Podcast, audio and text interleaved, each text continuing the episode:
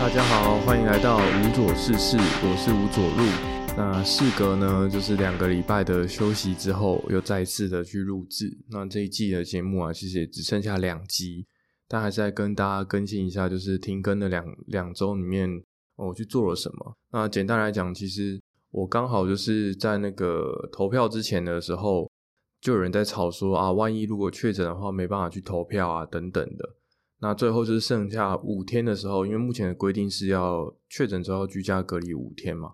那我就是刚好是在投票日前的第六天呢，就是确诊的这样，然后确定自己就是呃就确诊新冠新冠病毒，然后在家休息，然后最后实际上的症状，我觉得跟目前可能一些专家给出来的建议是差不多，就基本上是十天左右。整个所有的身上的症状都会退掉，这样。那好险的话，就是说啊，我还是有进到这个参与了这一次的公民的活动嘛，就是一起来投票，然后决定接下来的议员跟市长。那所以那一段时间当中，就是其实我觉得刚开始就已经有一些疲劳的症状，然后甚至一些比较头晕的状况。但是可能一开始那一阵子真的是工作太忙碌了。我看刚开始的想法是说，会不会其实这个只是我自己的啊，又太累了，要多休息嘛。但后来身体实在是太不不对劲了，所以才去啊去快筛一下，然后确认说啊自己真的就是确诊了。然后在确诊这段时间里面，我觉得真的就是因为要做的事情真的太多了，那真的好死不死就是说。哦，我在确诊之前的时候有去客户那边，然后协助解决客户的问题。那最后的话，因为整个年末其实客户的时间也非常的少，然后我那一次去解决他们的问题之后啊，当下其实有问说，我们去申请的那个实验室跟测试的场地啊，如果今天没有搞定的话，再过去啊就要隔两个礼拜才有机会呢，就是在才能再预约，然后去那个实验的场地去做测试。然后，所以中间就是我做完这件事情之后，就立刻发现自己确诊嘛，所以就在家休息。那休息这段期间当中啊，也休息到最后，到整个症状已经快要缓解之后啊，客户就说啊，其实还有一个小东西是要请我们回去帮忙的。然后这个东西也是要去做一些测试，而且也都是哦，一开始其实客户没有跟我们讲好，说这个东西是需要去调整的，然后他们的要求是什么。所以其实我当下其实也只是根据自己的经验。去做了一些简单的调整，那他就说这符不符合？虽然说在法规上是符合了，但是不符合客户他们本身的要求，所以我就要去改一下演算法它使用的参数，去做简单的调整。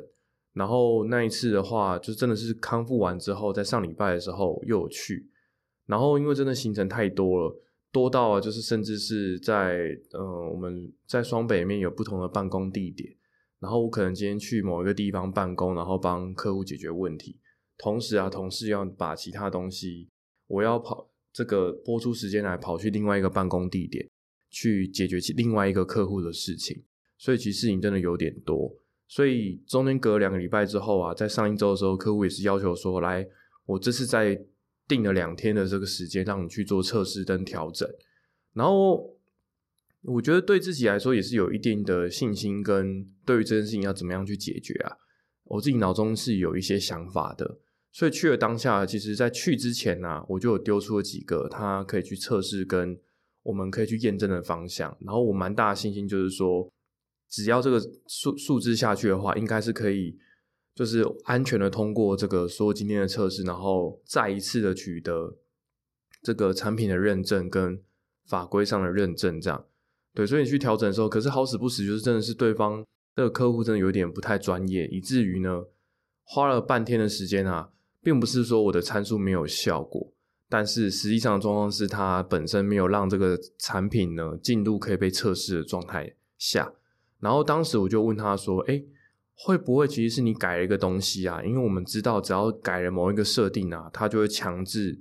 就是进入一个我们叫做原生模式。”对，就像是呃电脑里面的安保安全模式吧，或系统安全模式。那这个情况下的话，它就会把你原本的克制化设定全部都拿掉。这样，他就说啊，不可能啊，这台这个产品呢，它本身没有，我们没有拿它在这个过去两个礼拜面没有拿来做这个测试过。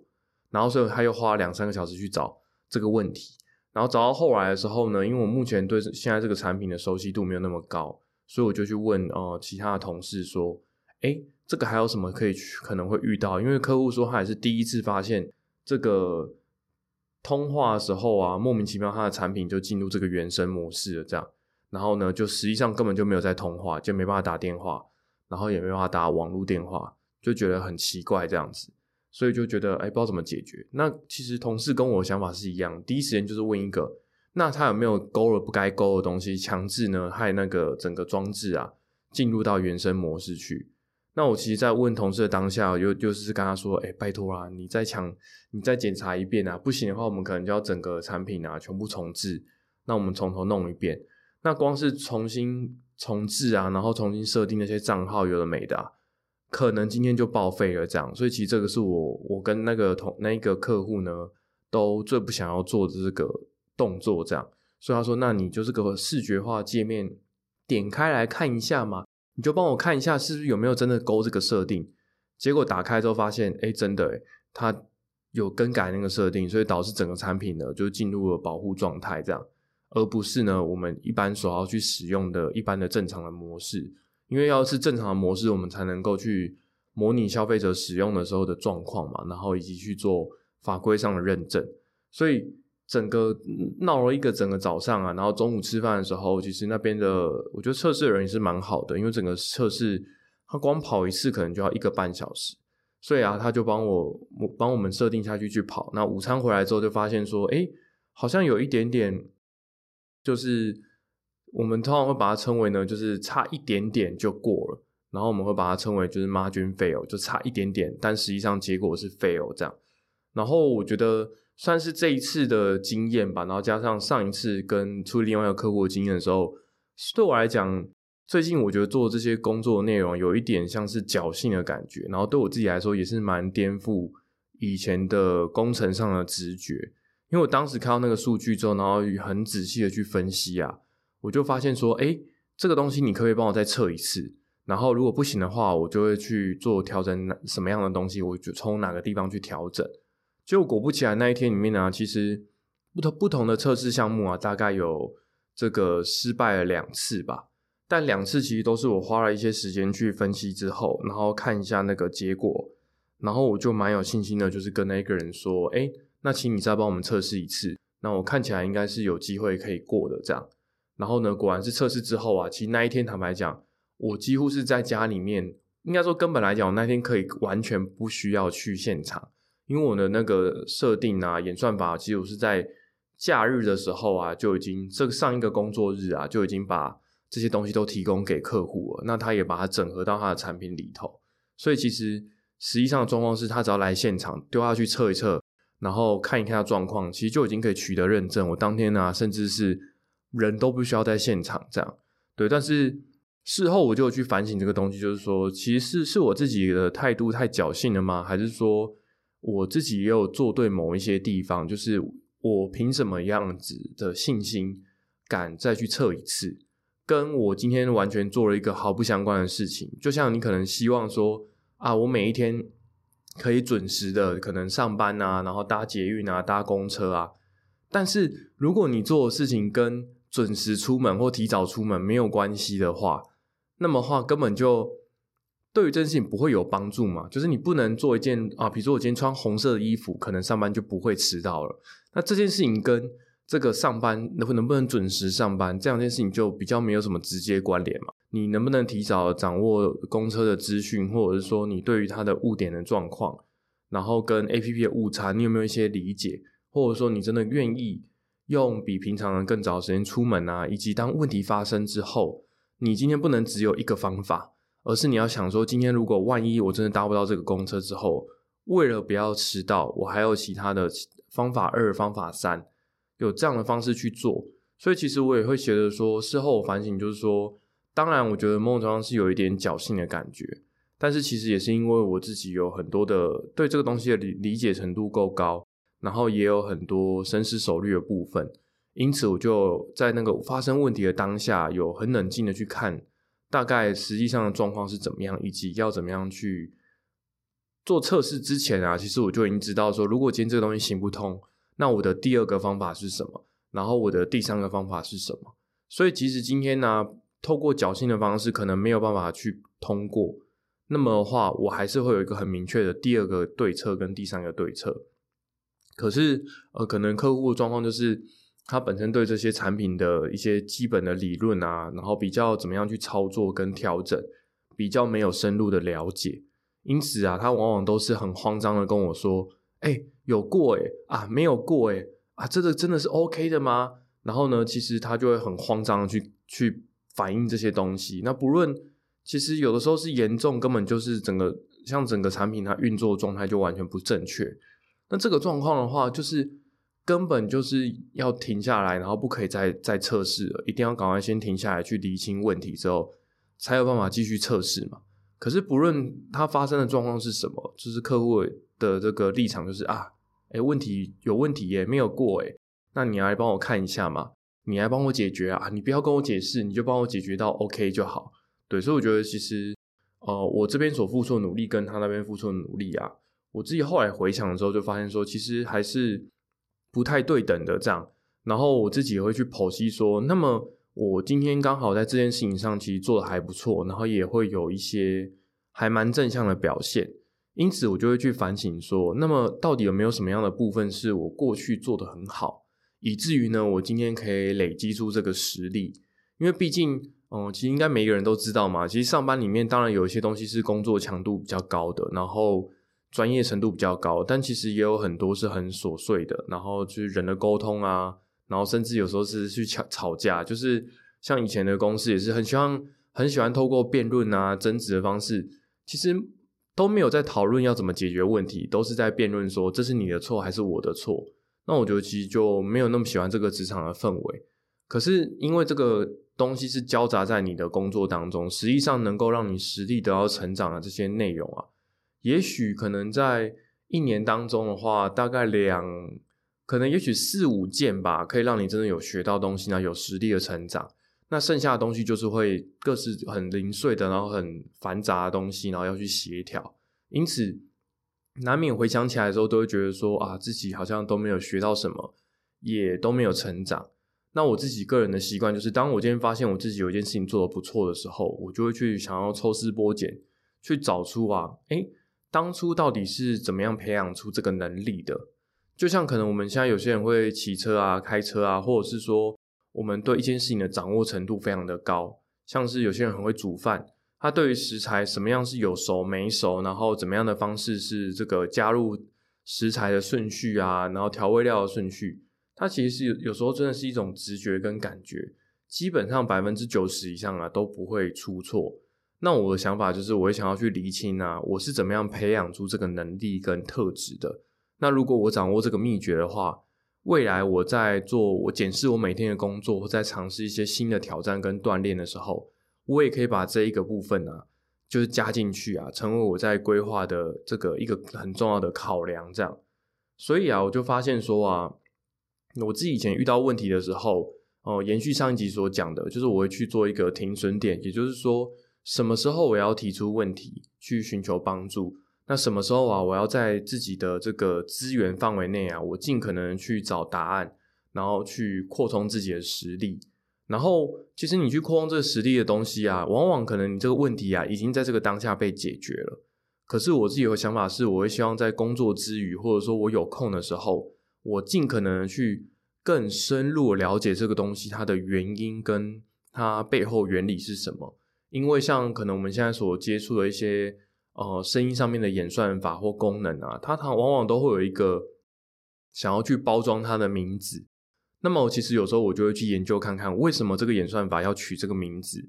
那这个东西跟它的特性是什么有关？这样，那么其实当下做的时候会觉得说，的确这些东西。我很难联想到啊，会跟我未来的工作有什么样的正相关？因为毕竟可能我查到那些相关的一些周边的资讯啊，那些东西都是目前没有应用在产品上，然后目前没有应用在我的工作上面的所查查到部分。像常见是一些像影像的规格啊、编码模式啊，如果你去查的话，你就一口气查到可能。这个十几种不同的编码，然后可能主流的有四五种，但是回到自己的工作上的话，可能工作上实际上会用的编码的声音的编码，或是说影像的编码，大概啊，可能就是四种到五种而已。可是你去了解那么多内容啊，其实那些东西并没有办法立刻的帮助到你的工作嘛。可是我自己有一个很大的信念，就是说啊，这是我不知道我自己是怎么样去得到这个名词的，就是我很印象深刻，就是很喜欢用一个名词叫做时间差攻击。那时间差攻击是什么呢？就像是啊，可能明明我是上个礼拜去出去玩，但是我到这个礼拜啊。才发出这些照片的时候，人家都会说：“哦，你这个假日出去玩哦，然后你这个假日出国玩哦。”但你说啊，没有没有没有，其实呢，这个是上一周的事情，或者说啊，这个是疫情前的照片，疫情前的内容。那这个东西我就把它称为是一种时间差攻击，也就是说，明明是过去所做的事情，到了隔一阵子之后啊，才实际上被展现出来，或者是才产生效果。那我觉得这个东西也是可能在影视剧啊、动画当中啊，一些这种对决啊、斗智的小说里面，也还蛮常去使用的一个技巧。也就是说，可能这个时间点主角做了一个看似无意义的动作，但这个动作啊，是到后面故事更后面的时候啊，才突然间可以恍然大悟，说啊，原来其实当初呢，其实是深思熟虑的情况下，就主角做了这个动作。这个就是我蛮喜欢的一个时间差攻击。因此啊，我觉得。怎么样去打造自己的未来，去争取更理想的未来呢？其实啊，就是透过现在的努力，然后啊，你现在的努力呀，就像是啊，朝未来呢发出的一次时间差攻击。但是你怎么知道说你现在做出这个东西，真的在未来可以帮助你，可以的产生一个，它可能不一定是关键性的角色，但是可以产生相辅相成的效果啊，或者是呢，为你来扮演一次助攻这样。所以我觉得想要去理解这件事情。那我觉得在信仰当中啊，其实总会长牧师常分享，就是神怎么样来帮助我们跟回应我们呢？其实神最常使用的方式啊，并不是说啊，真的听到神的声音啊，看到幻象啊，做梦啊，或者是用超自然的方式帮助我们。其实神最常帮助我们的方式啊，就是透过灵感。因此啊，我怎么样知道我这个当下要做什么样的事情呢？我觉得很重要一个部分，也就是你要有充足的灵感，然后你一旦想到之后啊。一定要立刻在想到那个当下，立刻去做那件事情。其实我觉得就是在过程当中，其实有很多东西是以着逻辑来看呐，它就是没有正相关，然后对于我的未来可能不会有直接帮助的事情。但是我觉得在当下真的是自己得到感动，然后很也愿意去付出这些内容，不知不觉的啊，其实那些东西啊也都可以回到自己的身上。就像啊，可能之前提过，在找工作上面的时候啊，其实。哦，如果有在科技公司去面试的话，大家都会知道，其实，在人资的面谈当中啊，有一个很有名的问题，就是说要请你呢说出三个你的缺点，并且啊举出呢对应的这个事件，这样，然后啊你还要呢说你是怎么样去克服这些缺点，然后去减少这些缺点对自己的影响。那因为我觉得，因为在信仰里头啊，就是对自己有很多的剖析，然后也时常牧师给予我们很多不同的想法去引导我们嘛。所以其实，即使是我是第一次去面试，听到这个问题的当下，我都还是呢，就是用可能节奏放的比较慢一点的，然后我还是可以慢慢的把自己所想到的内容一一的说出来，然后并且我也有具体的，有时候会在神的面前悔改啊，觉得啊我不应该对那个人发脾气啊，我为什么要在那个人面前啊死不认错啊？其实会有一些那个小小的故事，然后我也。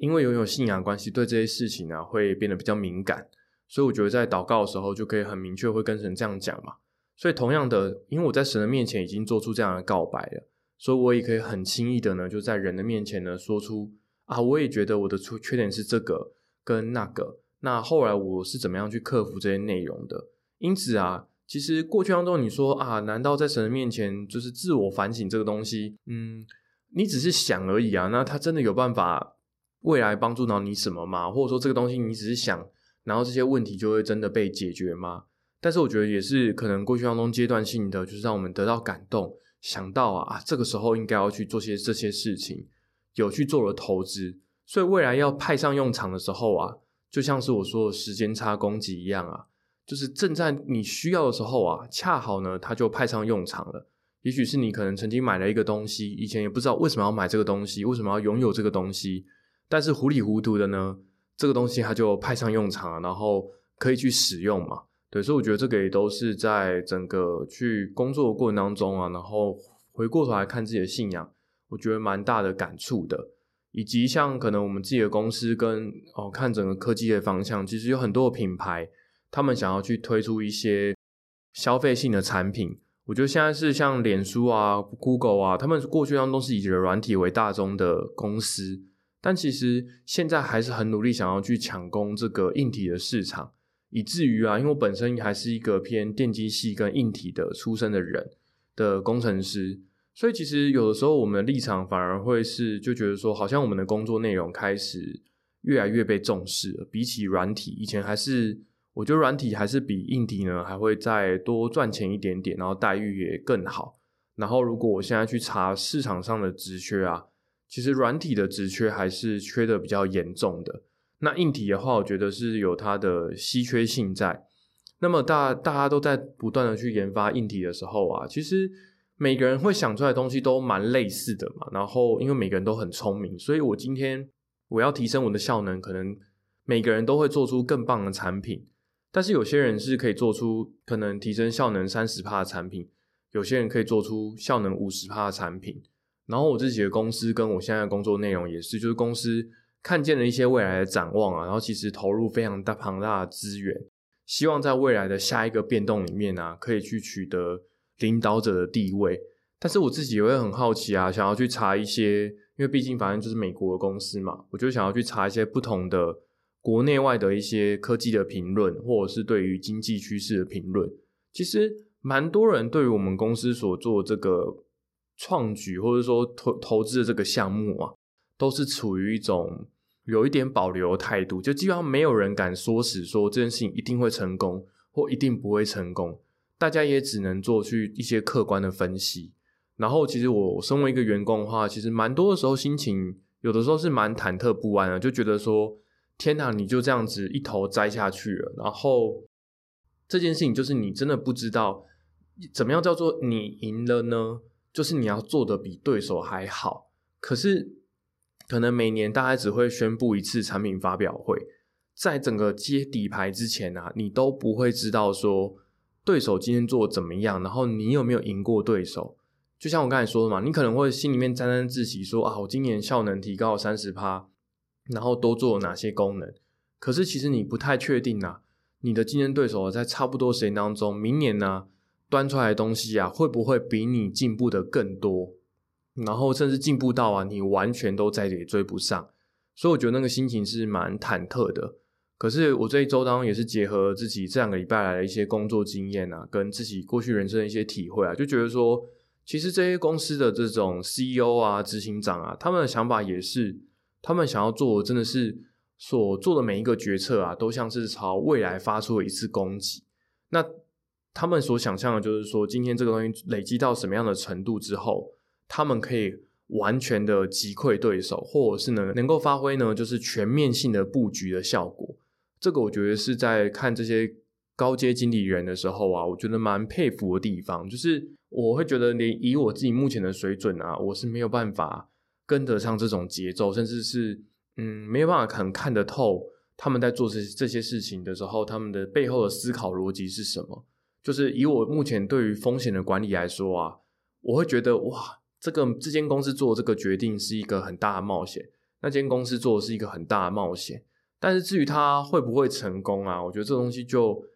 你看，连世上的评这个专业评论家都没办法说得准的嘛。其实我也很难说得出什么样有帮助的内容。但是当然有些比较简单的，像这个脸书元宇宙，我就敢蛮信誓旦旦的说，其实以前就觉得那不是一个很好的应用，因为毕竟他所提出来的一些愿景，其实过去当中。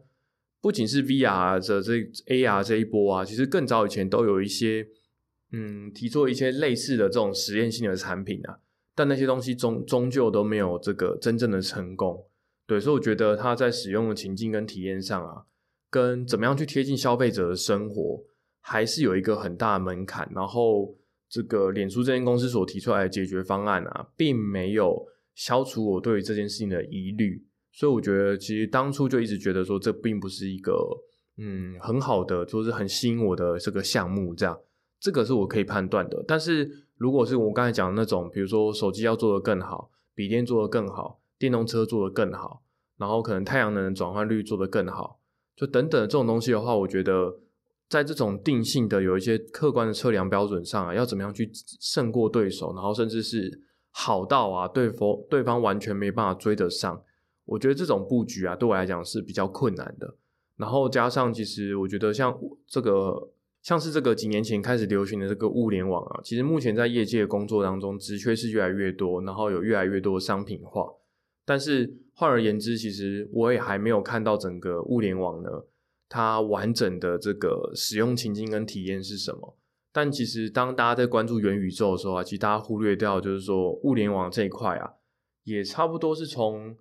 可能三四年前开始就已经有很多企业去砸钱去投资，然后这一块呢，目前呢也是我觉得已经到了一个转类点，就是说这个东西到底会不会成功，然后真的推入我们每一个人的生活。它也正在一个这个奇异点跟转换的这个时机里头，那我们即将可能也会去知道这个答案。但是我觉得相信说，其实像呃物联网这个东西，它有比较完整的理论架构，跟有比较多的这个不同的企业，他们做很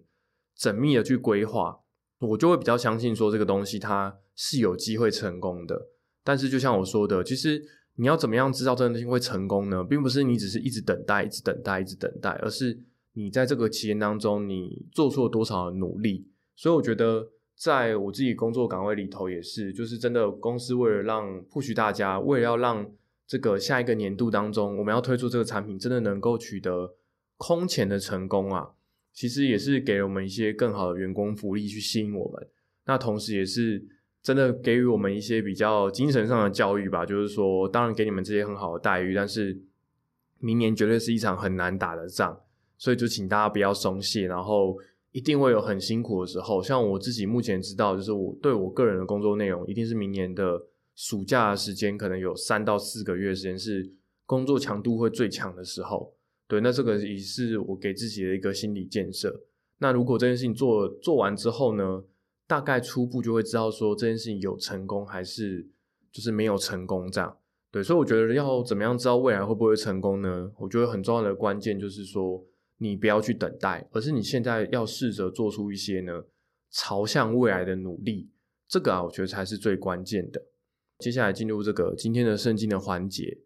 那今天圣经的环节当中，其实要分享的内容也跟今天主题是蛮有相关的。这个经文就是很有名的马太福音的六章三十三节。你耶稣说啊，你们要先求他的果和他的义，这些东西呀，都要加给你们的。那前面经文就是说，你们不要为了明天啊，为了未来担心忧虑啊，最重要是要先求神的国跟神的义。那我相信，其实这个正道内容啊，大概可能全世界，然后有史以来，可能至少进行了上千上万次，甚至十万次以上的正道，去跟哦信仰者来说，弟兄姐妹来教会的人来分享这件事情为什么那么重要。那么，我觉得这东西就是很多时候啊，我觉得圣经当中有些内容是你。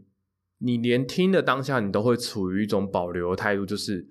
啊，这个有人说佛教是这个有有道理的屁话，或者说其他宗教是这个有道理的屁话，就说啊，这个东西怎么听，就是它就是个有道理的事实。但是我觉得有一些比较深更深入的宗教的东西，或者像今天所分享这个马太福音的经文，我觉得它就是听起来会觉得，哎，真的是这样吗？即使是我觉得像教会的人，有时候大家听了之后就会说啊，我认同，我认同，阿门，阿门。但是。我觉得今天这个内容也是对于可能刚开始相信神的人，刚开始接触信仰的人，听了之后，我觉得相信你，如果你沉淀下来好好思考的话，应该也会是处于一种嗯比较保留的态度，就是真的吗？难道你只是想要诱拐我先投资时间在教会里头吗？对，所以我觉得就像我前面举的那些例子一样，真的是你自己要有去经历过，然后我觉得也。真的在这个当下，你要做出啊跟未来有关联的努力啊，那将来你就可以去收割跟验证。所以我觉得这个东西也都是需要确认的，就像是科技产品啊跟全球的变动，它也是现在大家可以提出各种不同的说法跟理论，但是时间会证明啊谁才是正确的。那么我觉得我自己目前所听的这些话语、信仰当中所学习的内容，确实的跟在我过去所做的这些努力啊。在我现在的生活当中可以得到验证，然后他确实扮演了一个关键性的这个助攻的角色。那我就可以去思考说，那我接下来的我所做的一些生活努力跟规划，能不能在更远的未来呢，去产生一个关键性的角色啊？当我想通这一点，或是说我决定了几个东西之后啊，我应该要试着把这些东西啊贯彻在我现在的生活当中，而不只是说等待。对你不能只是想一个很棒的理论，就像可能诺亚方舟的故事，我想说啊，未来防洪这个洪水来了之后啊，我要盖一个船啊。这样就可以躲过那个方舟，这个躲过这个洪水的灾难。但重点是你没有盖啊，那到时候你只你虽然已经知道这个资讯了，就是未来呢即将会有大洪水，可是你没有去做出一些努力，然后盖出这个方舟，然后真的在你所认定的那一天当中躲进去里面啊。如果你没有做这个努力的话，那么即使你知道这个资讯啊，也没办法产生任何的帮助。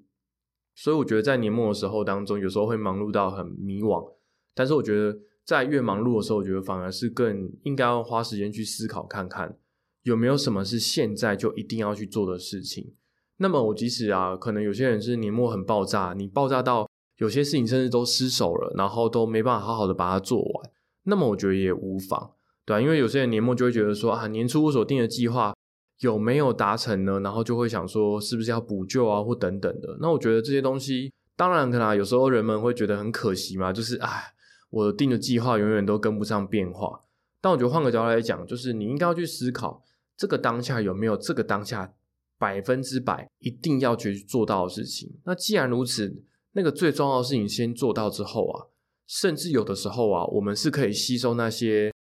哦连带了一些这个伤害，或者说去吸收一些周边的效应跟成本的。就是那些事情虽然没有做，然后也没有把它做好。但是因为最重要的事情已经首先做了，那么那些事情是可以被 cover 住的，是可以被忽略的。那么我觉得应该要去做出这样正确的这个决定跟行动啊，我觉得这个才能够帮助到我们，然后得到相信也可以帮助大家呢，能够阶段性的去提升到更好的层次，这样，然后度过更理想的生活。那以上呢就是这一集的内容了，那也很。感谢或者说很开心吧，就自己的身体开始越来越进入状况，然后但是我觉得疲惫的问题啊，然后怎么样让自己的体能再次恢复啊，我觉得这个还是目前我觉得我还需要去调试的部分。那就在年末当中啊，大家一起加油吧。那下一集的话呢，也是我们这一季的这个最后一集的节目，因此如果哦在下一集录制之前呢，大家对于整个节目啊，或者说有没有什么想要回馈的内容，想要说的话。大家也可以尽量的透过社群啊，或透过 podcast 的平台呢，更多回应给我吧。那我们就可以在下一集当中做一些比较柔性的交流跟讨论啊，还有分享。那么我是吴卓路，我们就下一集再见喽，拜拜。